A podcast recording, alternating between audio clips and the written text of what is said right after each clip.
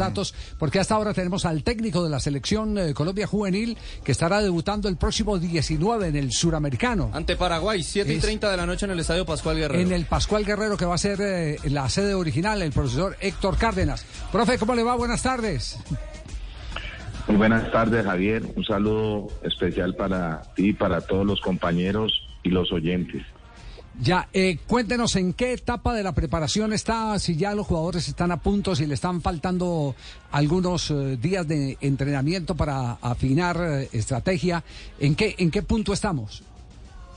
Bueno, Javier, nosotros prácticamente hemos dado continuidad a un programa de la periodización del entrenamiento que hicimos el día 30 de diciembre, que, que fue la el último día que pudimos trabajar en la ciudad de Bogotá. Dentro de la programación teníamos establecidos unos estímulos que, que fueran preparando y adaptando a, nuestros deportistas eh, para el cierre del campeonato que va a ser fundamental acá en la capital. Entonces, estamos esta semana terminando hasta el día sábado. Eh, el día sábado en horas del mediodía nos desplazamos a Cali, donde prácticamente ha sido ya todo este trabajo estratégico que, que se ha desarrollado pensando en, en el ya, vamos a tratar de mejorar el sonido con el profesor Héctor Cárdenas para, para tener eh, eh, más eh, fidelidad en, el, en el mensaje, en el sonido, que no se nos entrecorte.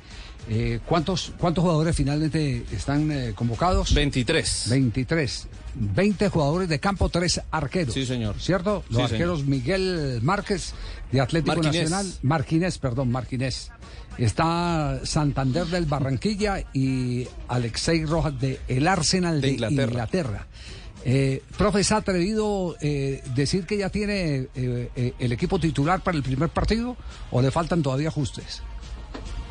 Yo creo que ya hay una base del trabajo, como bien lo, lo manifestaba Javier, de lo que hemos venido desarrollando con los jugadores. Todos están aptos para, para la competencia, pero pero sin duda alguno que ya se empieza a perfilar un equipo tipo con el que vamos a salir en ese primer encuentro. ¿A qué va a jugar Colombia?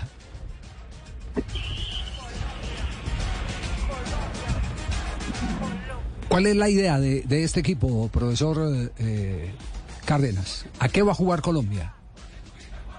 Bueno, creo que, que primero no podemos desprendernos de lo que es la cultura del fútbol colombiano, lo que nos ha identificado y caracterizado a lo largo de muchos años. Eh, la condición técnica de nuestros deportistas y, a eso le hemos anexado lo que hoy demanda el fútbol de, alta competencia, que, es esa velocidad por las bandas, eh, esa capacidad para, para desdoblarse no solamente para atacar, sino también para defender, que sea un equipo que, que siempre tiene una propuesta muy ofensiva, que intenta recuperar la pelota lo más lejano de su portería, que tiene una actitud y un carácter importante cuando no, no tiene el balón, que debemos ser consecuentes con lo que se entrena y comportarnos para, para volver a, hacernos a él. Creo que eso, eso es una de las de lo que va a caracterizar este equipo. Es un equipo que, que va a disputar todos los partidos de igual a igual, que, que siempre va, va a querer representar a su país y ponerlo en el lugar que corresponde y, mucho más acá cuando vamos a tener todo el apoyo de, de nuestra gente. Yo sé que esta pregunta no es cómoda para ningún director técnico porque ellos, los directores técnicos como los manejadores de grupo, privilegian justamente el grupo por encima de las individualidades. Pero, pero los torneos suramericanos en prejuvenil y en juvenil nos han entregado eh, figuras que después eh, hacen parte de eh, la estructura y digamos que son la base de las selecciones de mayores. el caso del 2005, Rodallega, aunque Falcao García fue el más sobresaliente de ese 2005. James Rodríguez, que estuvo también en otro suramericano. 2007. En el 2007, no. 9. No, 2011. James estuvo en ah, el Mundial del 2011, claro, sí, sí, sí.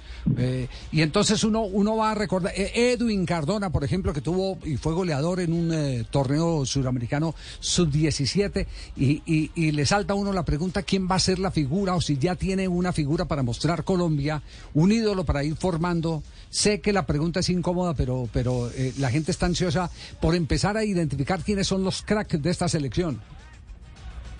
Sí, así es, Javier. Yo creo que hemos escogido 23 deportistas que, que nos van a representar de gran forma, pero sin duda alguno que ya mucha gente conoce algunos de estos porque ya en algún momento han hecho parte incluso de, de microciclos de la selección absoluta, eh, ya han venido teniendo también oportunidad en partidos amistosos.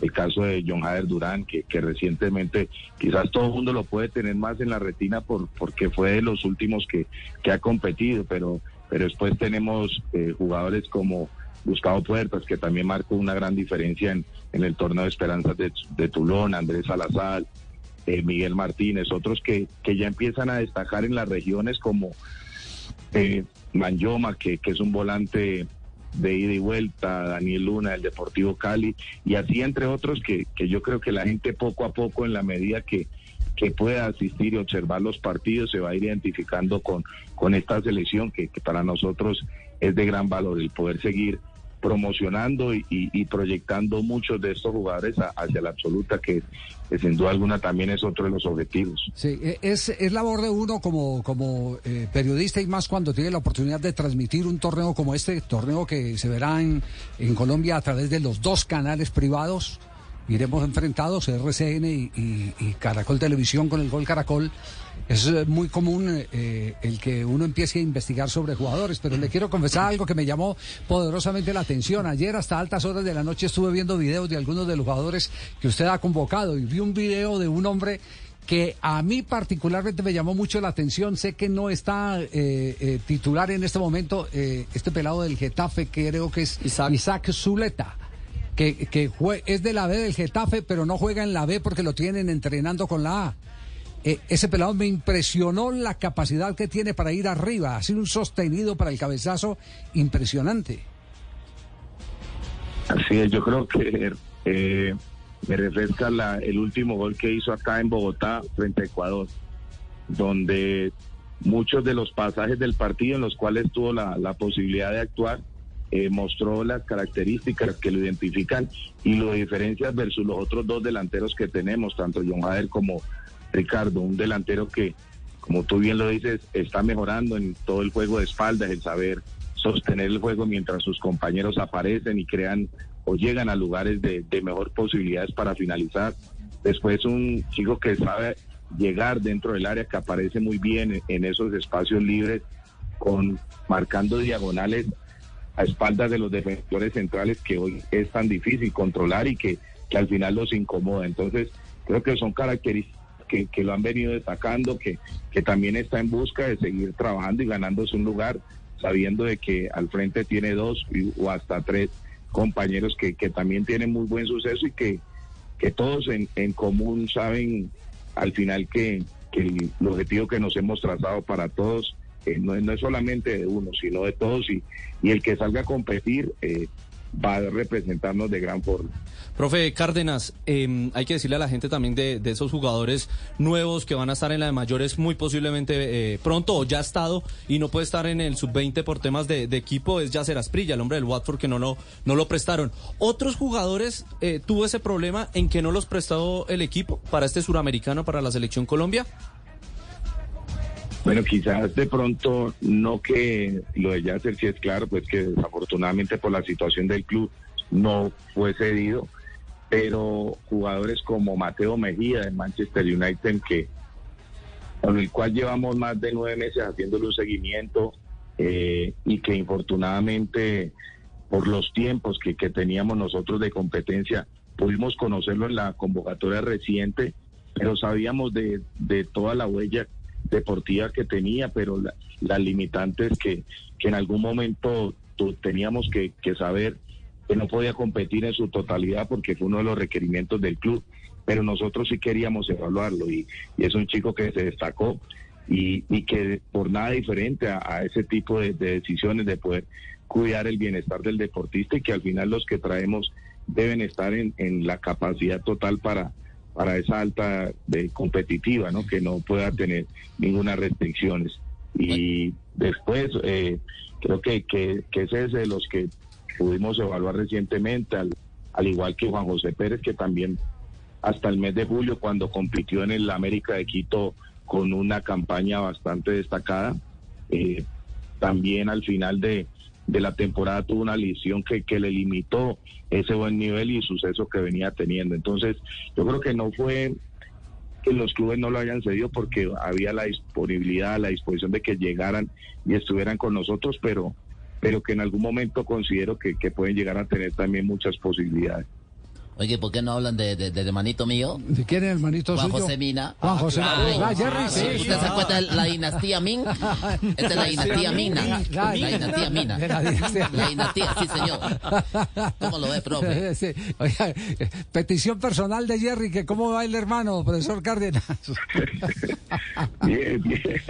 Yo creo que Ay, lo de. Juanjo eh, es un chico que, que ha venido de menos a más, que, que muchos de los procesos que ha hecho en selección nacional le ha permitido ganándose un lugar en su club.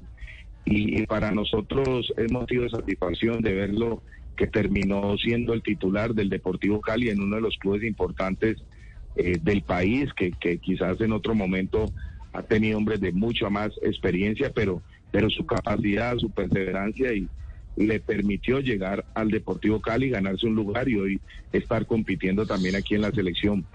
Bueno, pasó con Rueda, pasó con Lara, pasó con el Pisis. eh, no hay excepción de que no pase con Cárdenas, pero hay muchos que se fijan en los que no han llamado y es más la noticia los que no han convocado. El caso, por ejemplo, del de, del hijo de Juan Pablo Ángel. De Tomás. De Tomás Ángel.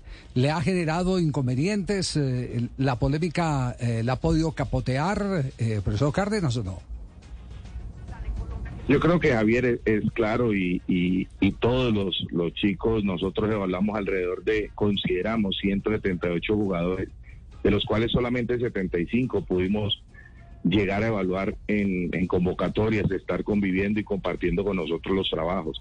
Todos con esa misma ilusión de poder estar y, y creo que, que lo más reciente, eh, el caso particular de Tomás, es un chico que, que también muestra la dimensión, que tiene muy buenas formas y maneras para, para competir. Eh, en algunos momentos fue tenido en cuenta, pero que al final las decisiones eh, se deben tomar pensando no solamente en uno, en lo que nos puede dar un jugador, sino pensando en el colectivo y también algo que, que es muy importante y es de destacar es la competencia que tienen nuestros deportistas actualmente. Sí, y, y en el caso de él no tenía mucha competencia, esa es la, la gran realidad. Eh, profesor Cárdenas, lo dejamos, sabemos que tiene mucha tarea por hacer con estos muchachos. Ya nosotros estamos en modo suramericano juvenil y estaremos pendientes de todos los movimientos del seleccionado colombiano que mm, nos llena de expectativa porque eh, sabemos que hay con qué hacer la renovación con qué hacer la renovación y depende mucho de lo que pase en este torneo suramericano juvenil, este sub-20 en territorio colombiano.